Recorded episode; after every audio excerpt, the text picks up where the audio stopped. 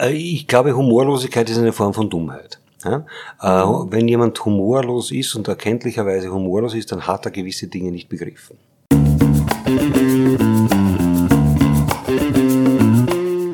Herzlich willkommen bei Die Liederin. Mein Name ist Leonie Gehler und ich treffe mich in diesem Format mit Menschen, die mich begeistern, von denen ich lernen möchte und die ich fragen will, wie sie eigentlich Lieder oder Liederin im eigenen Leben geworden sind. In meiner täglichen Arbeit bin ich Beraterin, Unternehmerin und Podcasterin und es fällt mir auf, wie individuell und einzigartig unsere Lösungsansätze sind und eben auch unsere Leben. Ich finde es interessant nachzufragen, zusammen zu lachen, zu diskutieren, zu analysieren und ein Stück der Welt vielleicht neu zu verstehen. Ich hoffe, du kannst genauso viel davon profitieren wie ich und wünsche dir ganz viel Spaß beim Zuhören. Hallo und herzlich willkommen zur neuesten Ausgabe meines Podcasts. Heute mit dem ersten Interview in diesem Jahr, was mich ungemein freut. Ich habe gesehen, dass Alfred Dorfer nach Liechtenstein kommt und ich musste einfach fragen, ob er ein Interview mit mir macht. Und er hat ja gesagt. Das Ergebnis werdet ihr jetzt gleich hören. Alfred Dorfer fasziniert mich schon sehr lange. Er ist auch jemand, den ich tatsächlich schon seit meiner Kindheit kenne ist ein Satiriker, Kabarettist und Autor, einer der bekanntesten im deutschsprachigen Raum. Ich war auch ziemlich aufgeregt in diesem Interview, ganz ehrlich gesagt. Ich fand es wahnsinnig inspirierend, mit ihm über alles Mögliche zu sprechen. Wir sprechen über Gesundheit, über Selbstüberschätzung, über Missionarismus, weil wir uns doch alle irgendwie gegenseitig immer das Bedürfnis haben, mitzuteilen, was richtig und was falsch ist. Wir sprechen über das Joggen, über Mozart, über Bob Marley. Aber am besten hört ihr einfach direkt selber mit rein. Ich hatte im Anschluss die Möglichkeit, sein aktuelles Programm zu sehen, was ich euch ans Herz legen würde, wenn ihr die Möglichkeit habt. Alle Daten findet ihr im Web. Seine Webseite ist in den Shownotes verlinkt, wenn euch das interessiert. Und ich kann es euch sehr, sehr, sehr empfehlen. Es ist, es tut dem Kopf einfach gut. Manchmal sind wir, oder ich kann es über mich sagen, manchmal ist es ganz leicht, in der eigenen Bubble zu bleiben und immer die gleiche Weltsicht vor sich her zu kauen. Und es tut gut, ja, ein bisschen über sich selbst zu lachen. Ich wünsche dir ganz viel Freude mit dem Interview mit Alfred Dorfer.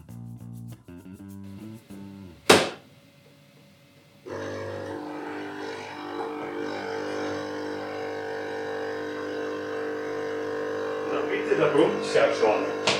Magst du auch rein? Danke. So. Mein heutiger Gast ist, wie ihr im Intro gehört habt, Alfred Dorfer, einer der, wie ich finde, wichtigsten Satiriker und Autoren im deutschsprachigen Raum. Und ich freue mich, bin auch ein bisschen aufgeregt, weil ich kenne ihn schon länger und hätte nicht gedacht, dass es zu dieser Situation jemals kommt. Ähm, Alfred, herzlich willkommen, dass du da bist. Ich ja, freue mich sehr. Ich freue mich auch. Hallo. Ich habe in der Vorbereitung überlegt, wie lange ich dich kenne und was ich alles über dich weiß. Und mir ist aufgefallen, ich weiß eigentlich einiges über dich, aber mhm. natürlich beschränkt sich das auf die Dinge, die du in deinen Programmen erzählst, mhm. die ich selber live in Arosa zum Beispiel gesehen habe, was ich mit Erschrecken festgestellt habe, wie lange das schon her ist. Ja. Das ist schon einige Jahre her, aber natürlich auch aus Funk, Fernsehen, äh, YouTube, wo ich dich verfolge. Und ähm, heute Abend habe ich das große Glück, dich live auf der Bühne zu sehen. Äh, vermittelt wurde dieses Gespräch vom Takttheater Liechtenstein, äh, was mich sehr freut. Vielen Dank auch an dieser Stelle ans Tag. Einsteigen tue ich immer mit denselben drei kurzen Fragen. Das würde ich direkt mit dir jetzt machen mhm. wollen. Ja. Bist du bereit? Ja. Die erste Frage lautet, was machst du am Morgen als erstes? Äh, das ist eine schwierige Frage, weil es jeden Tag was anderes ist. Das alles, meistens ist es so, dass ich mir einen Kaffee mache, einen Espresso mache. Das ist das allererste. Und zwar deswegen, weil ja viele Menschen sagen, das ist uh, ungesund. Und das reizt mich und macht mich, macht mich munter. Wie schön. Direkt mit Rebellion in den Tag gestartet. Nein, ich, es hat mit Rebellion eigentlich wenig zu tun, sondern mir geht dieses doofe Gequatsche, was ist gesund und was ist nicht gesund, unfassbar auf äh, die Nerven. Ja? Und äh, weil ja dann plötzlich alles Ernährungsspezialistinnen und Spezialisten sind und alles äh, äh, fast Medizinalräte und das macht mich äh, unrund. Äh, das war auch bei Corona so, wo plötzlich alle Ärztinnen und Ärzte waren und, und Virologinnen und Virologen und das auch gesagt haben, das finde ich am aller, allerbestigsten, dass Menschen ihr Unwissen auch mitteilen. Mhm. Ich, ich kann dich gut verstehen. Wir werden später nochmal auf dieses Thema zu sprechen kommen. Weiter mit diesen drei Fragen. Die zweite Frage ist, gibt es etwas, das bei dir immer im Kühlschrank zu finden ist? Irgendein Produkt? Ja, Butter ist immer im Kühlschrank zu finden. Es ist auch Milch im Kühlschrank zu finden, Käse und immer Gemüse, mhm. weil ich mir fast täglich eine Gemüsesuppe mache, eine frische, ja. weil es für mich irgendwie, besonders in der kalten Jahreszeit, ein Elixier ist. Mhm. Soll ja sehr gesund sein. Das soll sehr gesund sein, ist mir aber wurscht. Es tut mir gut und daher ja, mache ich es. Kann ich gut verstehen, mag ich auch gerne. Ähm, die letzte dieser drei Fragen ist, wem hast du zuletzt ein Kompliment gemacht?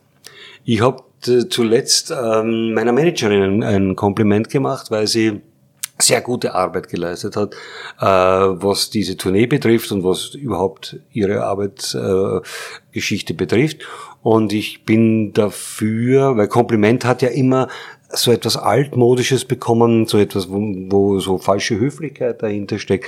Ich finde, dass Komplimente immer gut sind, äh, so sie ehrlich gemeint sind natürlich, ähm, weil es äh, ein, eine Respektbekundung ist für die anderen.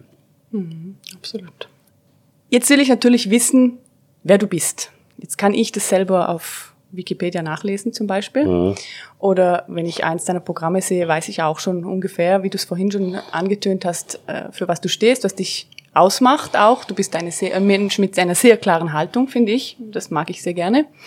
Jetzt würde mich aber interessieren, äh, wenn ich dich nicht kenne und ich frage dich, wer du bist, was sagst du selber? Dann fragen Sie bitte meine Freunde. Ah, und das würden die sagen? Das weiß ich nicht. Okay. okay. Ich bin jemand, der sich nicht wesentlich mit dem beschäftigt, wie ich äh, äh, wirke oder was ich was ich so darstellen könnte, weil ich stelle mich ja auf der Bühne ohnehin dar und privat habe ich da kein Bedürfnis, das zu tun. Mhm. Äh, lebe eher sogar, dass man sagt, äh, naja, zurückgezogen ist schon viel zu übertrieben, aber ich bin jemand, der Menschenansammlungen nicht schätzt. Mhm. Aber nicht, weil sie mich beengen oder weil ich klaustrophobisch bin, sondern weil mir äh, das äh, auch manchmal eine Überforderung äh, bringt. Wir wissen ja, dass der Mensch prinzipiell nicht mehr als 150 Kontakte äh, pflegen kann, äh, nah und fern. Also, also überblicken kann und daher ist die Globalisierung auch so tödlich für, für die menschliche Psyche, weil da ein äh, ungemeiner Stress entsteht. Mhm. Äh, es entsteht eine Kunstnähe in verschiedensten Gebieten und es entsteht auch eine absolute Chimäre, äh, dass es, dass dieses oder jenes eine, ein Heimatgefühl ver, vermittelt oder, oder so. Mhm. mhm. Was ich für mich weiß, ist, wie früh deine Bühnenkarriere, darf ich das so sagen, begonnen hat. Was mich, was ich mich gefragt habe in der Vorbereitung ist, wie früh war das klar für dich? Ähm, hast du, ich weiß, dass du, glaube ich, ursprünglich Germanistik studiert hast auch. Aber war es klar, dass du in diese Richtung gehen möchtest? Es war so, dass ich als Kind, äh, meine erste Erinnerung ans Theater ist, dass es hier so Aufführungen gab im Jugendtheater. Und für mich war klar, schon als Siebenjähriger, Achtjähriger, dass das etwas ist, was mich ungeheuer fasziniert.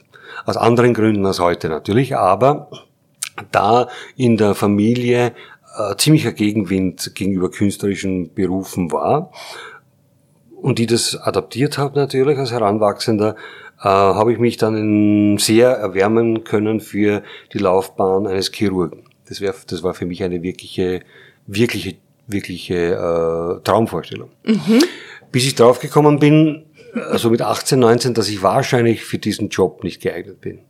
Aus verschiedensten Gründen.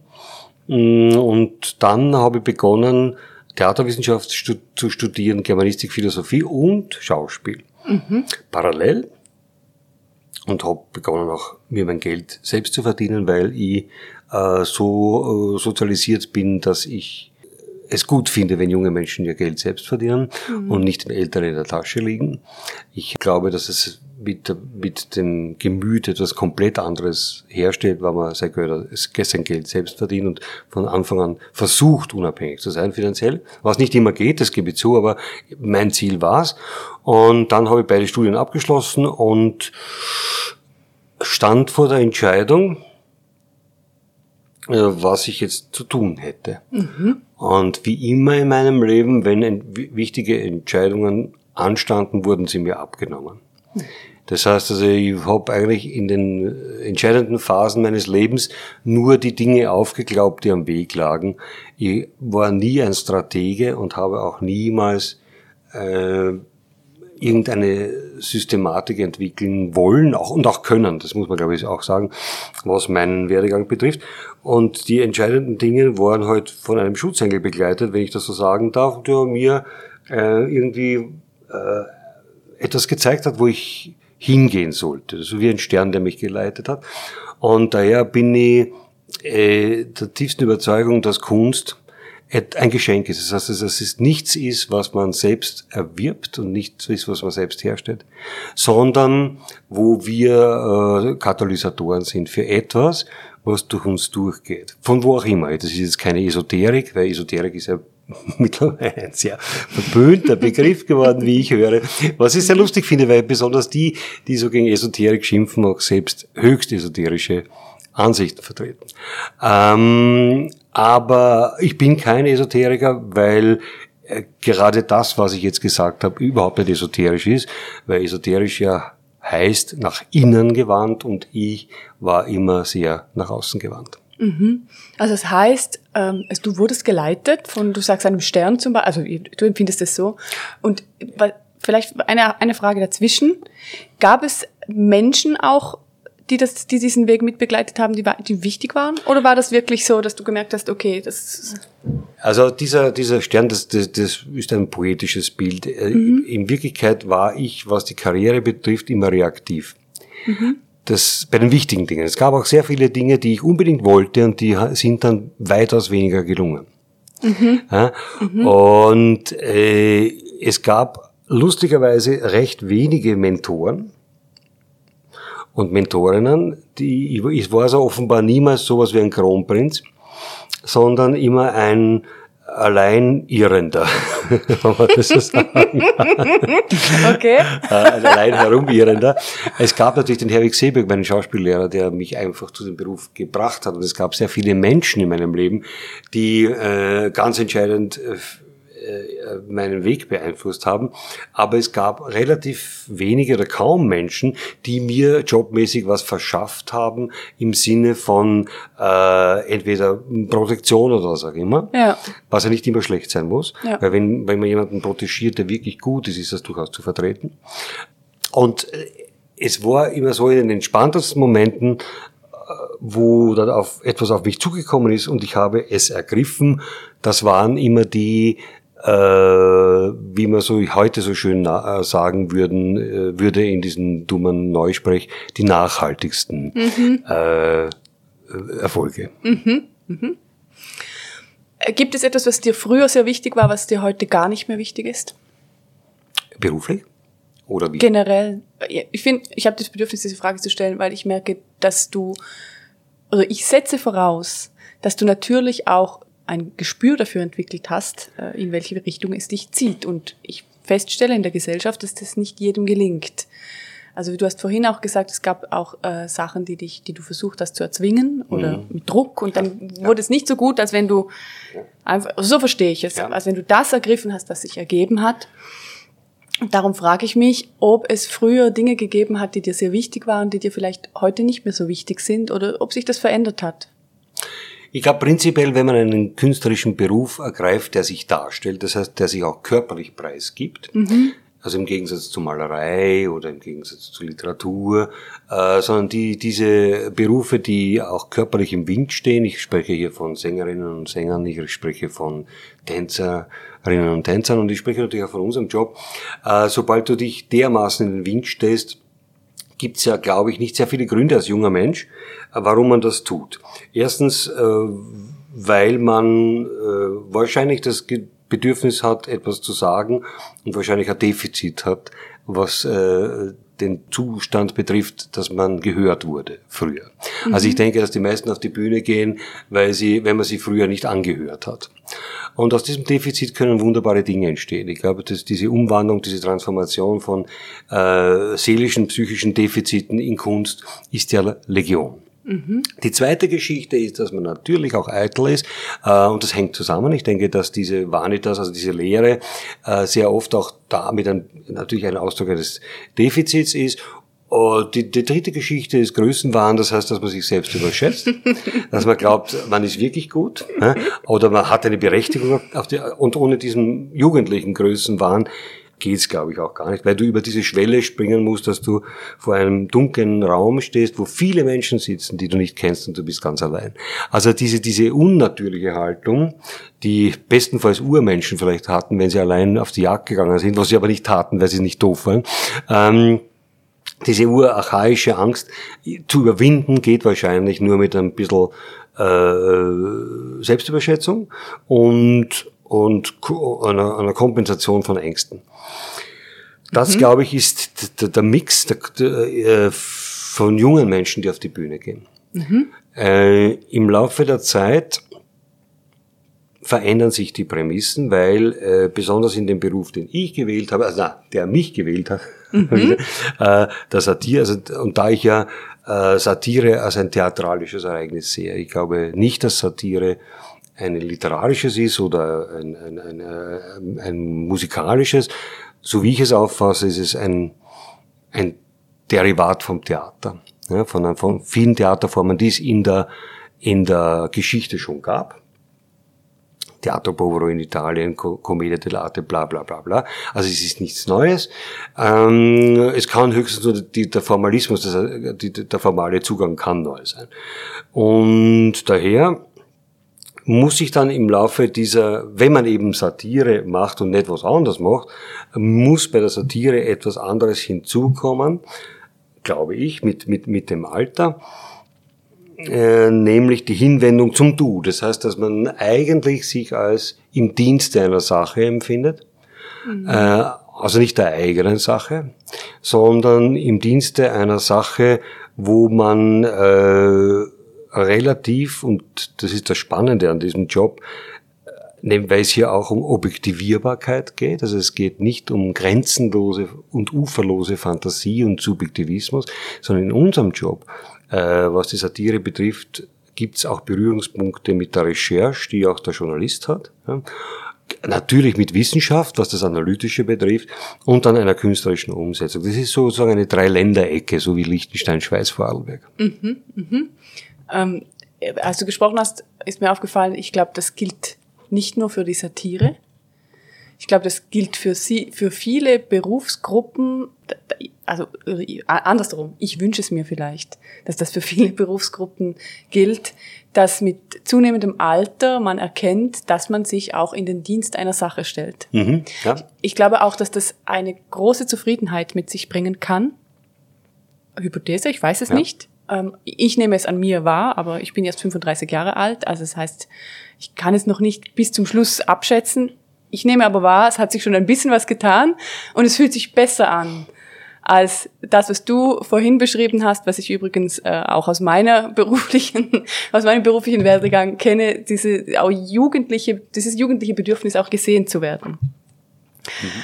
Ähm, jetzt, ich kann mich erinnern, ich bin Hundehalterin und ähm, ernähre mich fleischlos. Und ich kann mich erinnern, ich glaube, es war in der Rosa. Ich glaube, du hast innerhalb von, von fünf Minuten hast du mich dreimal angekickt als Zuschauerin.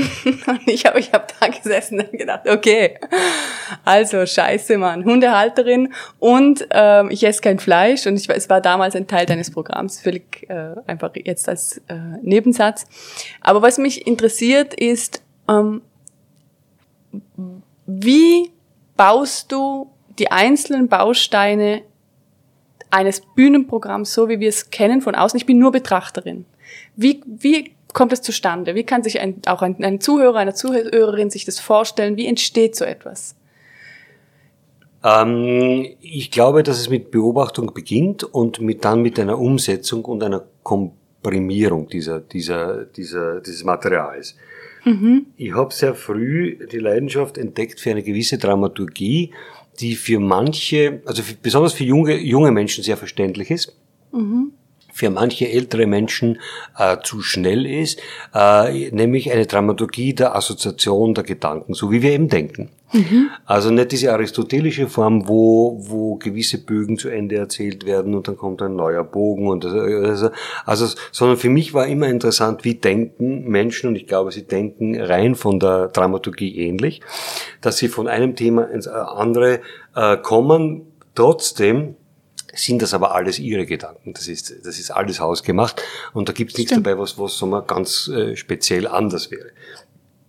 Und aus diesen Bausteinen und aus diesen, wie soll ich sagen, aus diesen Splittern auch, aus diesen Glasperlen, äh, die durch unser, unser Wesen äh, rauschen, entsteht ja die eigentlich nicht fassbare äh, Persönlichkeit, die wir haben. Mhm. Und diese, das, was wir als, als äh, uns empfinden und was einem ständigen Wandel unterworfen ist. Mhm. Und ich glaube, dass das Problem dabei auch ist, wenn es dem so ist, also wenn die, die, die These jetzt von mir stimmt, dass äh, Menschen dann auch logischerweise und zu Recht nach äh, Unveränderlichem suchen. Das heißt, dass es äh, sozusagen Anker psychische Anker gibt oder geistige Anker gibt, ähm, wo man sagt, das sind so wie Bojen im Leben, wo diese ständige Veränderung anhält. Mhm. Mhm. Und diese, diese, diese Diskrepanz, die wir mit uns tragen und die uns ausmacht, die auch nicht verhinderbar ist, äh, zwischen dem Fluktuierenden und Festen, diese ständige Wechsel äh, von Unsicherheit und Sicherheit, wo man glaubt, man hat es jetzt als Erkenntnis endlich eingesackt und zwei Tage später eigentlich nicht. Ne? Ja, und, kennt diesen Moment sehr gut. Ja, und ich glaube, das geht uns so. Und ja deswegen ist es auch meine Aufgabe als Bühnenmensch, das zu transportieren, dass es uns allen so geht. Weil wir wissen ja, wenn wir Sorgen mit, unserem kind, mit unseren Kindern haben, ist es am besten, wenn wir mit anderen Eltern sprechen, die auch Sorgen mit den Kindern haben. Und daher ist es, ist es auch so, dass wir, dass wir äh, ein Künstler natürlich nie den Eindruck erwecken sollten, wir wären etwas Abgehobenes mhm. oder als etwas mit besonderen Fähigkeiten. Es kann sein, dass wir Dinge sehen, die andere nicht sehen. So wie großartige Musiker Dinge hören oder äh, wo du dich fragst, wie, wie hat Van Gogh diese Farben sehen können, die niemand sonst sieht. Mhm. Also diese, das, das ist der spezielle künstlerische Blick, der aber wiederum dazu da ist, um erstens einmal die Reichweite des Menschen an sich zu dokumentieren und dann wieder als äh, zweite Entwicklung auch zu zeigen, was die Kunst als Dienstleisterin äh, zu erfüllen hat. Mhm. Mhm. Ähm, darf ich zwei Kinderfragen stellen? Nur gerne. Was ist das Beste an deinem Beruf oder an dem, was du als deinen Beruf, Beruf für dich begreifst? Das Publikum. Mhm. Was ist das Blödeste? Zeitverluste, äh, unnötige Zeitverluste, die ich äh, zum Beispiel auf deutschen Autobahnen erlitten habe, mit Staus Aha. und mit Dings, ja. wo man sagt, ähm, da geht es, da, da ist, das ist der Teil des Jobs. Das, das wissen ja viele Leute nicht oder bedenken es nicht, dass unser Job nicht von acht bis zehn ist, sondern dass wir da wirklich groß, also ich und andere Kollegen wie der Hader, äh, die im gesamten deutschen Sprachraum auftreten. Das machen ja viele mhm. nicht, die meisten ja nicht. mhm. Die meisten bespielen eine bestimmte Region. Ich habe aber immer den, den Anspruch gehabt, dass ich gerne, im, wo die deutsche Zunge sozusagen verstanden wird, zu überprüfen, ob die Geschichten, die ich mir da äh, ausgedacht habe, ähm, mehr sind als Regionalkolorit. Mhm. Und die Antwort war ja. Und das, deswegen nehme ich diese Wege auch gerne in Kauf, nur trotzdem waren sehr, sehr viele Stunden leere Kilometer. Klar. Fährst du die alleine? Darf ich das fragen? Ich habe einen Techniker meistens mit, ja. aber ich bin auch schon durch Deutschland sehr viel allein gefahren. Und jetzt fahre ich natürlich äh, seit Jahren nur mit dem Zug. Äh, was viel besser ist, natürlich, weil du im Zug keinen Zeitverlust hast, weil du ja alles machen kannst. Also lesen, schlafen, was auch immer. Und daher äh, ähm, äh, würde ich das als eher als den Minuspunkt anführen. Gibt es etwas, was wirklich deinen Beruf, dein Handwerk, dein, dein tägliches Tun ähm, verändert hat äh, über die Jahre, auch mit Erfahrung? Das ist jetzt ein, ein einzelnes Beispiel, dass du vielleicht jetzt heute eher den Zug nimmst, wo du früher mit dem Auto auf der Autobahn gestanden hast. Aber ich meine jetzt eher so wirklich dein Handwerk. Was hat sich über die Jahre für dich verändert oder was hast du verbessert, rausgefunden über dich? Was ist anders heute? Ich habe das große Glück gehabt, eine wirklich, wirklich sehr gute Ausbildung zu genießen.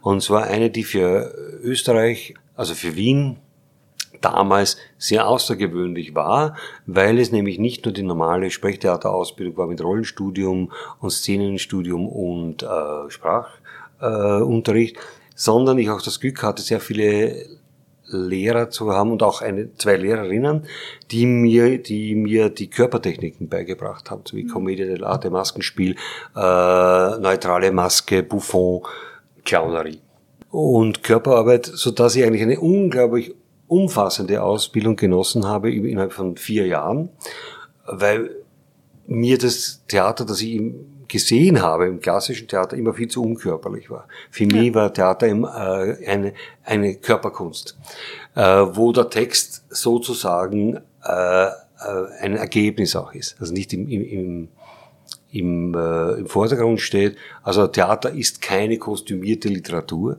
sondern äh, der Text kommt vor, ist entscheidend, aber es ist doch eine, eine Einmaligkeit in der körperlichen Herstellung. Mhm. Hast du noch Ziele, berufliche? Ich habe jeden Tag Ziele. Mhm. Ähm, es gibt das Ziel, äh, mir endlich diesen, diesen Wunsch zu erfüllen, ein Buch zu schreiben, mhm. äh, äh, was für einen bibliophilen Menschen wie mich vollkommen sensationell ist, dass ich zwar zwei Bücher, es, es gibt zwei Bücher von mir, das sind aber gesammelte Texte. Äh, es gibt aber kein einziges Buch, wo ich sage, das, das habe ich jetzt so von null konzipiert und möchte es gerne mh, äh, herausbringen. Das ist, das ist eines dieser Ziele. Das mhm. zweite ist. Finde ich sehr gut.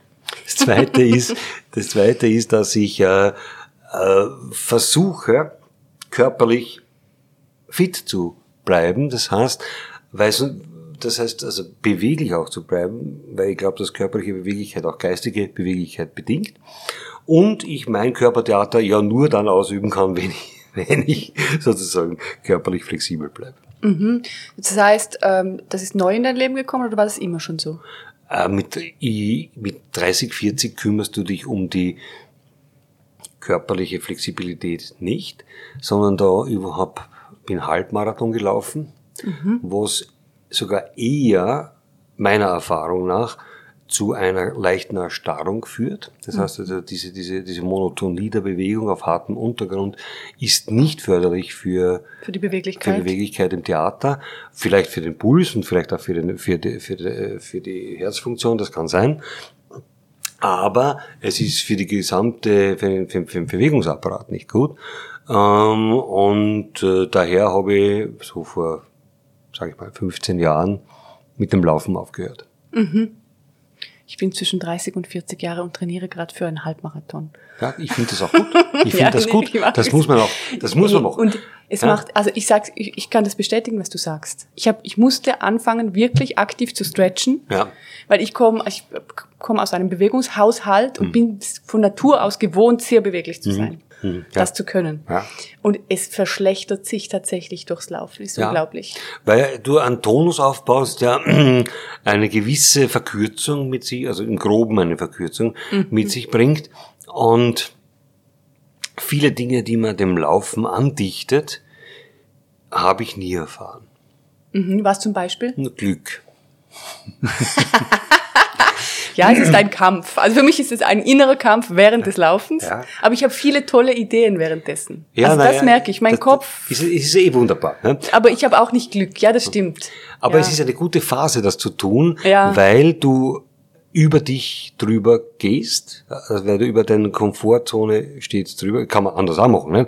aber Aber es ist eine sehr, sagen wir mal, wenn wir beim Thema schon waren, gesunde, gesunde Möglichkeit, ja, deinen Horizont zu erweitern. Ja, und was ich daran mag, ist, es ist unglaublich einfach. Du brauchst einfach Turnschuhe. Genau. Also du kannst es überall ja. ausüben. Das ist sehr schön. Aber, und was man auch, nicht aber, sondern und zusätzlich, du bist unglaublich voll mit Sauerstoff. Ja, das Außer stimmt. Du, du läufst mitten in der Stadt, aber, aber. Ja, ja. das stimmt. Absolut. Ähm, da sind wir mittendrin im Gesundheitsthema. Ich möchte trotzdem noch ein, zwei Fragen anhängen, wenn ich darf. Sowieso. Ähm, das ist mein Lieblingsthema. Das wissen wir schon seit dem Beginn des Podcasts. Ähm, also dann weiß ich jetzt, Beweglichkeit ist dir wichtig. Gibt es etwas weiteres, was dir wichtig ist für deine Gesundheit? Ausgewogene Ernährung zum Beispiel. Ja. Äh, ich glaube, dass äh, die gesündeste Ernährung äh, die ausgewogene Ernährung ist. Das heißt, dass man gemäß dem, wie unsere Organe und wie unser Gebiss aufgebaut ist, natürlich äh, äh, tierische Produkte zu uns nehmen sollten. Mhm. Ähm, das me meine ich. Äh, das hat aber nichts damit zu tun, dass ich, äh, wenn jemand sagt, er, er oder sie lebt vegetarisch, dass ich damit ein Problem hätte. Ich habe selber ja jahrelang vegetarisch gelebt, äh, mit der Begründung damals, dass es für mich gesünder wäre, was sich als falsch herausgestellt hat. Ähm, aber das Schlimmste am Gesundheitsthema ist der Missionarismus. Mm, das stimmt. Das heißt also, wenn jemand sich entschließt, so und so sich zu ernähren, ist das in erster Linie mal ihre oder seine Sache. Und es interessiert mich einfach nicht. Mhm. Äh, und wenn jemand dann versucht, äh, mir zu erzählen, warum das, also wenn sozusagen die, die Heilsbringer kommen, dann wäre ich nervös. Mhm. Und es gibt sicherlich gute Gründe, auf Fleisch zu verzichten. Nur, es ist keine Religion, es geht nur um Essen. Und das ist entscheidend. Ja, das ist ein sehr guter Punkt. Und ich weiß auch, was du damit meinst. Ich mag auch nicht Menschen, die mir vorschreiben wollen, wie ich genau. mein Leben zu führen habe. Mhm. Und ich finde, das Essen ist schon so ein Thema. Ja. Da geht es echt essentiell darum. Naja, ich glaube, in einer, in einer friedensverwöhnten Gesellschaft äh, kriegen gewisse Themen eine übergeordnete Bedeutung. Da uns ein bisschen fad mhm. ist, was sich jetzt vielleicht bald ändert nach, nach diesem Einmarsch in der Ukraine. Ähm, aber jetzt in, diesem, in dieser Friedensfadest, die wir seit 70 Jahren schon haben, äh, bauen sich offensichtlich ist der Mensch so gestrickt, dass er Probleme braucht. Auch. Ja? Mhm. Dann sagt man, braucht eine gewisse Challenge. Und dadurch wird das Essen natürlich wichtig, es sehr zentral ist. Der Sex wird wahnsinnig wichtig. Ähm, was auch sehr zentral ist. Und ganz wichtig ist es natürlich, dass wir äh, Gruppen und Menschen finden, gegen die wir etwas haben. Das heißt, wir brauchen ganz dringend Menschen, die äh, eine gewisse Funktion des Bösen und des Verachtenswerten und des Dummen erfüllen. Äh, das erhebt uns selbst und das ist so das Langeweile-Spiel äh, der Wohlstandsverwahrlosten. Mhm. Mhm. Gibt es etwas, was dir Angst macht? Ich bin nahezu ein angstfreier Mensch, aber ich fürchte mich vor gewissen Dingen mhm. und das ist ein Unterschied. Das heißt, die, die Sprache, unsere Sprache hat da diese beiden Begriffe. Angst ist was Pathologisches. Das heißt, Angst richtet sich nach einer Möglichkeit. Also das Gebiet der Psychologie ist daher die Angst. Mhm. Äh, wer Furcht hat, ist, ist kein äh, Patient für psychologische äh, Maßnahmen, sondern Furcht ist was ganz was, was Natürliches angesichts einer Bedrohung. Das ist ein Überlebens, äh, ein sehr, sehr, würde ich sagen, intuitiv vernünftiger Überlebenskampf. Und wenn wir die Furcht verloren haben vor Dingen, die uns wirklich bedrohen, und wir uns zunehmend ängstigen, vor Dingen, die wir als Bedrohung äh, uns fantasieren, dann entsteht ein so ein paranoider Zustand. Und das ist lustigerweise, glaube ich, ein Phänomen dieser Gesellschaft, in der wir uns äh, gerade befinden und, und, und der, äh, die Tendenz geht auch äh, dazu, dass sich das fortsetzt. Ähm, wenn du Momente der Furcht hast, mhm. gibt es etwas, was dir hilft? Oder brauchst du das überhaupt? Es gibt äh, Dinge, die, äh, wovor ich mich wirklich fürchte. Ich fürchte mich zum Beispiel vor der Abhängigkeit der Unschuldigen und der Machtlosen vor Menschen wie Putin. Mhm. Ja? Oder Erdogan oder wie, name it. Das ist etwas, was mir wirklich Furcht bereitet, weil es eine ganz konkrete Bedrohung ist, auch für das, wie wir leben könnten oder wollten. Und ich rede jetzt nicht so, nicht nur von was ist Friede und so weiter, sondern ich rede einfach nur von, von einer gewissen Grundlebenssituation, die wir als befreit aufatmen empfinden können. Hm? Mhm. Und das ist etwas, was ich wirklich fürchte, dass das eine Spirale sein könnte, ein, eine Konsekutio, eine, eine, also eine Folge von Dingen, die sich ähnlich wie äh, es ja schon in der Geschichte oft passiert ist, hochschaukeln und nicht mehr reversibel sind. Mhm. Was glaubst du, ist jetzt wichtig?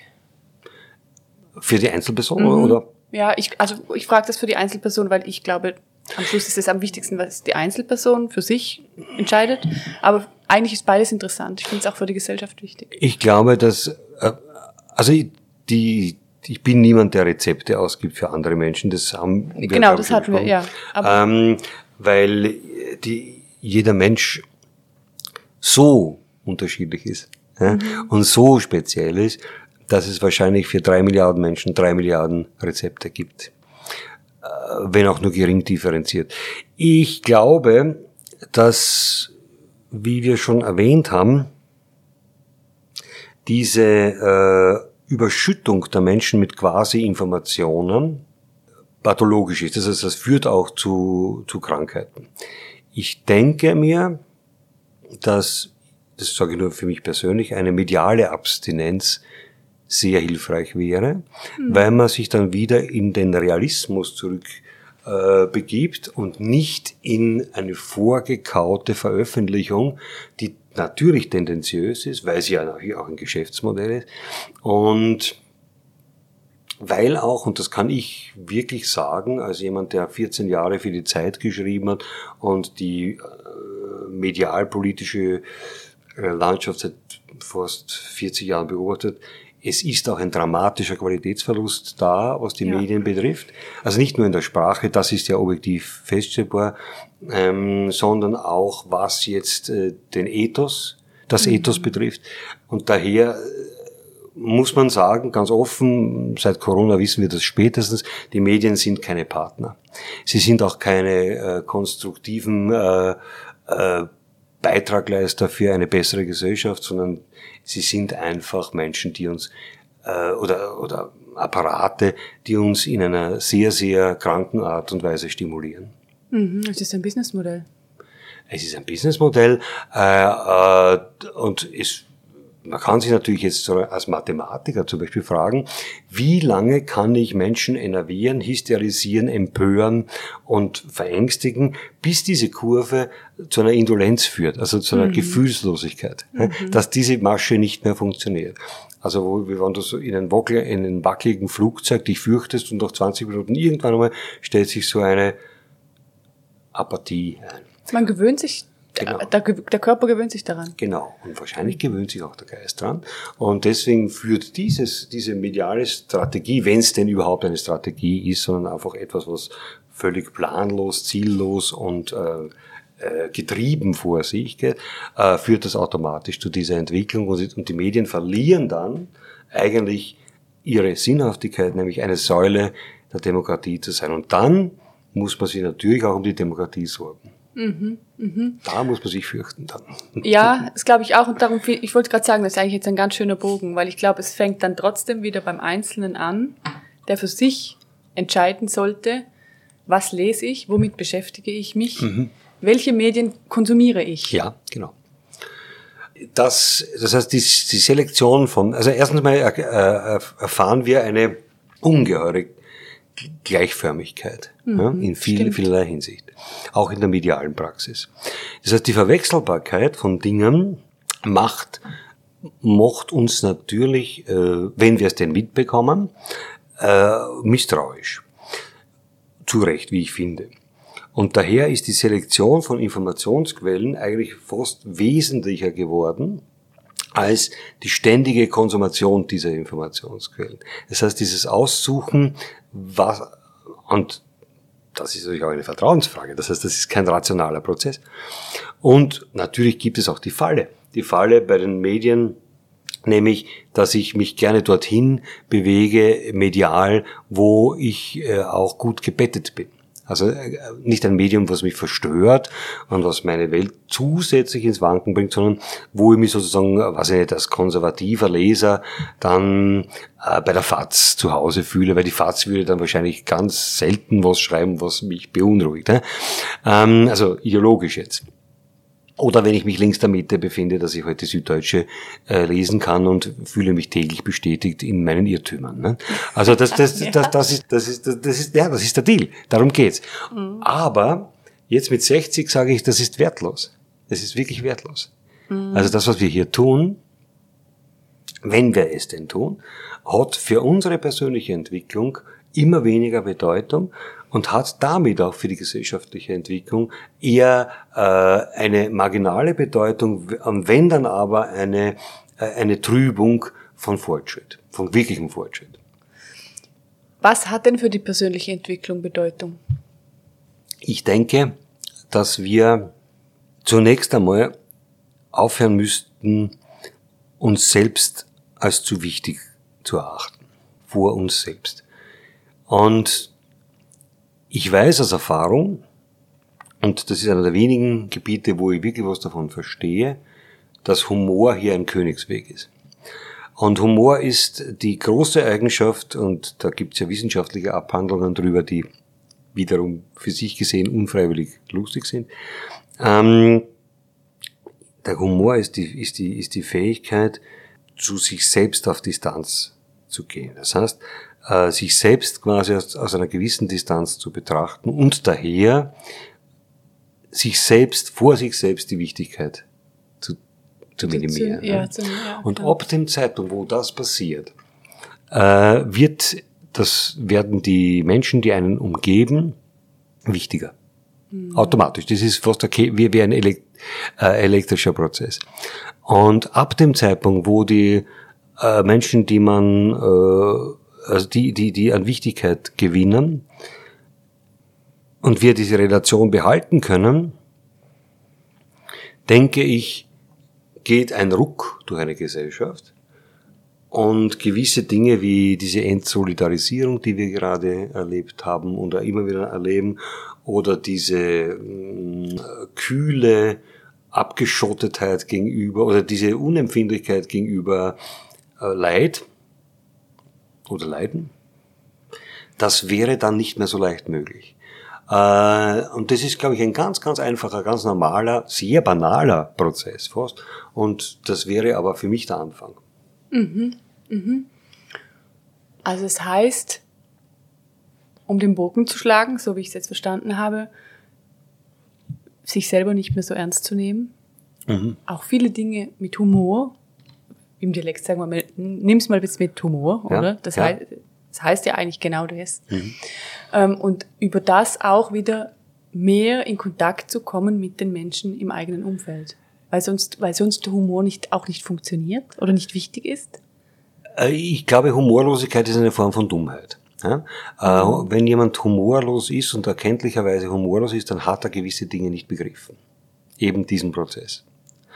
Äh, und Jetzt weiß ich schon, dass Humor natürlich auch einen kulturellen Kontext hat und woanders was anderes bedeutet. Logisch. Aber so wie wir das sehen oder wie ich das sehe, äh, ist es so.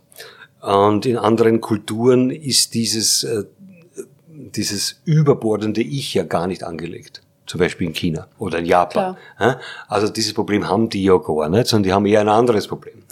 Ähm, kulturell gesehen, aber hier in dieser überindividualisierten Gesellschaft die dann aber doch wieder komplett gleichförmig wird, also was für mich ein sehr spannendes Paradoxon darstellt, äh, müssten wir eher an diesem Thema äh, arbeiten, arbeiten, die als, äh, als an, an noch mehr sich selbst, also jetzt wieder beim hier beim Spar gewesen, also und da hängt, gibt's halt solche Käseblätter und da ist die Überschrift wieder, lerne dich besser kennen. Du musst, nein, das ist es eben nicht, lerne die anderen besser kennen und dann weißt du mehr über dich.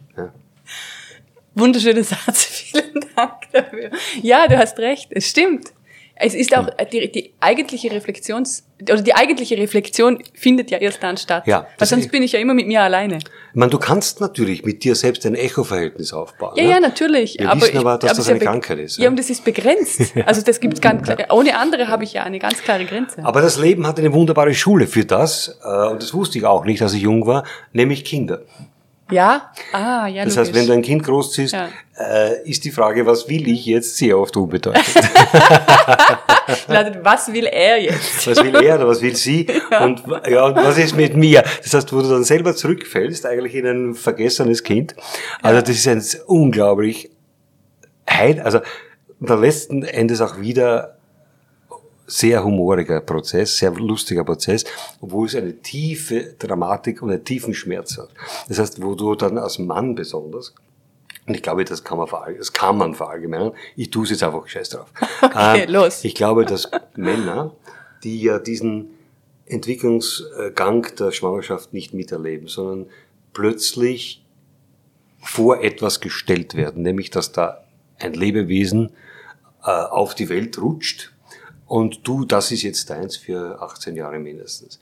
Das heißt, diese jungen Männer, also ich war damals 28, also wirklich jung, sind plötzlich vor einer äh, vor ein Problem gestellt mittels einer Bekanntschaft eines seltsamen Wesens, das weder spricht noch äh, noch noch nicht lacht, nicht weint, also schreit, Hunger hat und so.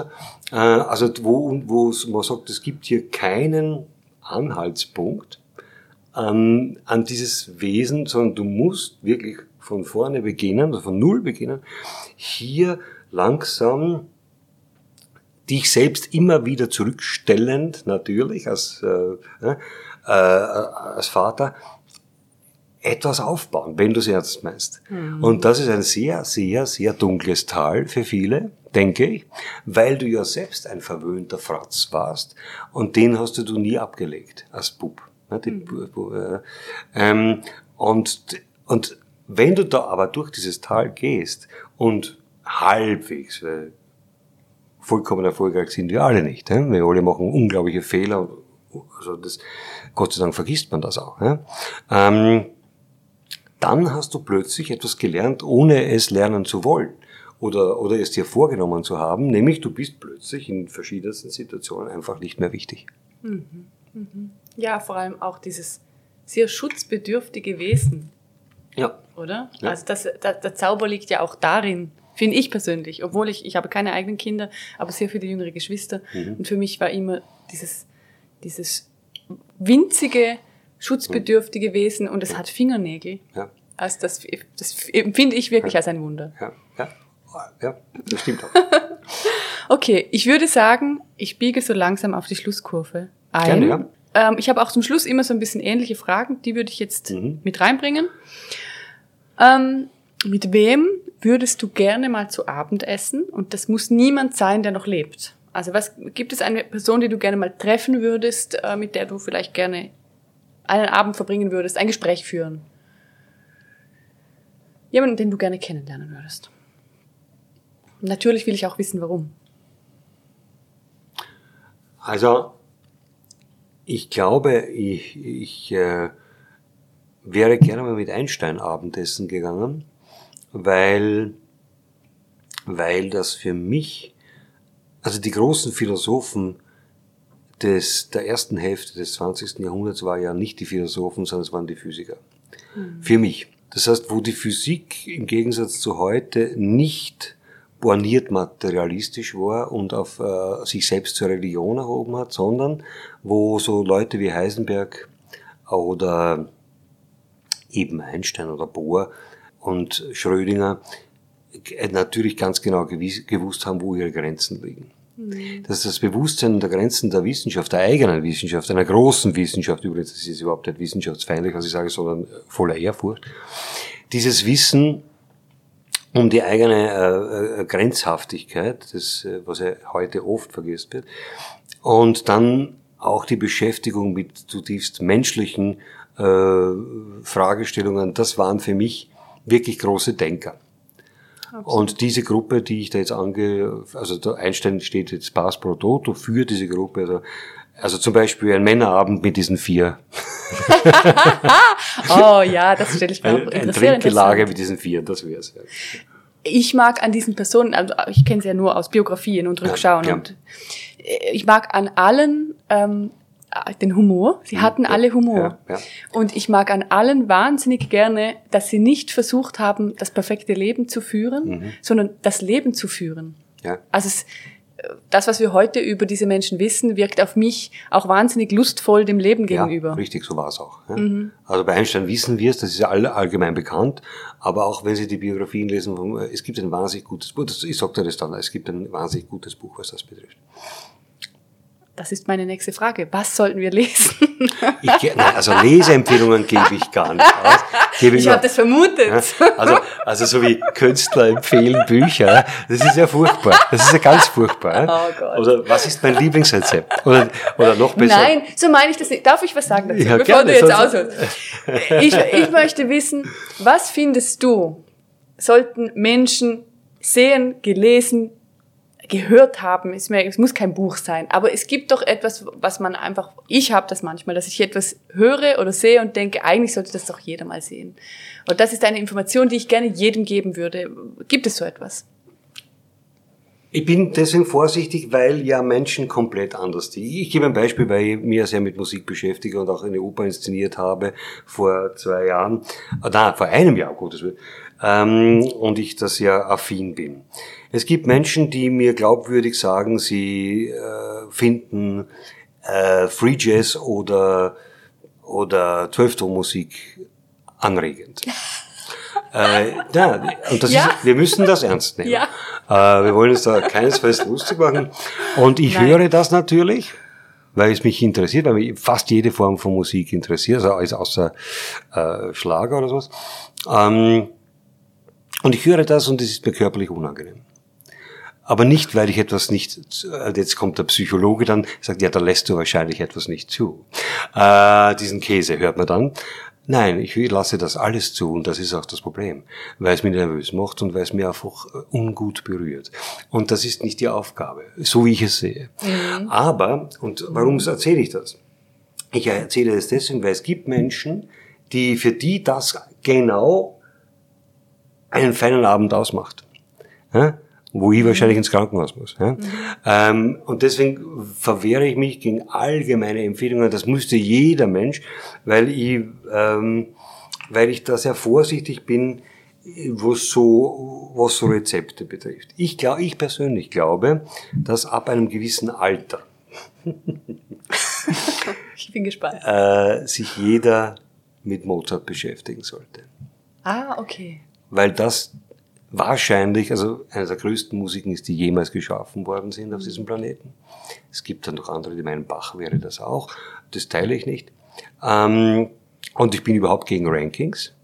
Aber was, was die, die Lebensweisheit, die Menschenkenntnis, äh, die Groß- und jetzt die Großherzigkeit, die diese Musik zum Teil hat, ein, ein Wort, das aus der Mode gekommen ist, das wir bestenfalls mal von Großzügigkeit reden, was natürlich immer, ähm, sagen wir mal, ökonomisch konnotiert ist. Aber diese ungemeine Großherzigkeit, die er auch zum Beispiel in den Da Ponte-Opern seinen Charakteren gibt, also und mit welcher unvorurteilbehafteten Sicht er die Welt und die Menschen sieht, das kann er nicht gewusst haben, weil er so unglaublich jung war, wie er gestorben ist, mhm, sondern das ist eine eine, eine empathische Großtat, die in dieser Musik kristallin wird. Mhm. Nicht in jeder Sonate und nicht in, das ist schon klar, nicht? weil man hat ja auch schwächere Stunden oder man schreibt für Geld damals. Nicht? Ähm, aber in seinen äh, bedeutsamen Werken kann ich das unterschreiben. Und da finde ich, irgendwann einmal sollte man diese Begegnung, ich weiß schon, dass man mit 14 daran kein Interesse hat, das ist klar, und vielleicht auch nicht bis 27. Aber irgendwann einmal, wenn sich diese Stürme legen und man widmet sich dem und hat auch Zeit dafür, wird es wahrscheinlich für ganz viele oder für die meisten Menschen eine wirkliche Erhellung bringen. Mhm. Stimmt. Ich merke gerade, ich sollte mich mal bei meinem Vater bedanken. Der hat uns das immer am Sonntag vorgespielt. Bei mir war es Detto. Ich war jetzt eine hochmusikalische Familie. Mhm. Und sie haben geglaubt, ich wäre es auch. Ich bin, das stimmt aber nicht.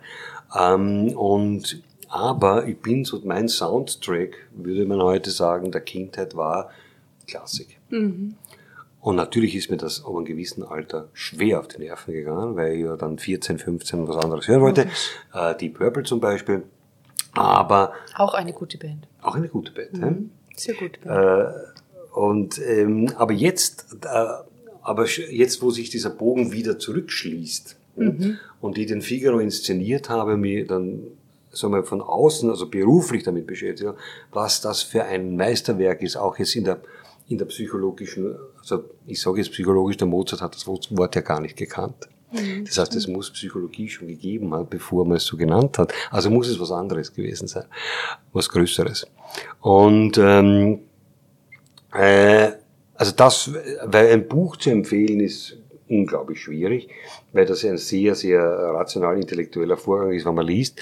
Aber die Musik ist doch etwas, was sehr direkt in uns hineinschießt und da würde ich, wenn ich schon eine Empfehlung oder etwas sagen müsste, dann wäre es das. Dann wär's das. Mhm, Dankeschön, ist eine sehr schöne Empfehlung. Und ich glaube auch ähm, wahrscheinlich heutzutage für fast jeden möglich, in irgendeiner ja, Form. Ja. Okay, ich komme zur letzten Frage. Huh. Und ich weiß gar nicht, ob ich mich trauen soll, aber ich frage jetzt trotzdem. Mal schauen, ob du eine Antwort gibst. Ja. Ähm, welchen Song sollte ich auf meiner Playlist haben? Das kann ich nicht sagen, weil ich habe keine Playlist. Mhm. Ähm, und ich äh, erinnere mich, dass ich auf, meine, auf meinen Reisen durch Südamerika, weil ich bin ein großer Südamerika-Bewunderer, also Lateinamerika ist für mich ein, ein wirklich, wirklich, wirklich faszinierendes Terrain, mhm. ähm, dass ich dort wieder zurückgekommen bin, lustigerweise auf Bob Marley den ich davor wirklich 30 Jahre nicht einmal eine Sekunde gehört hatte.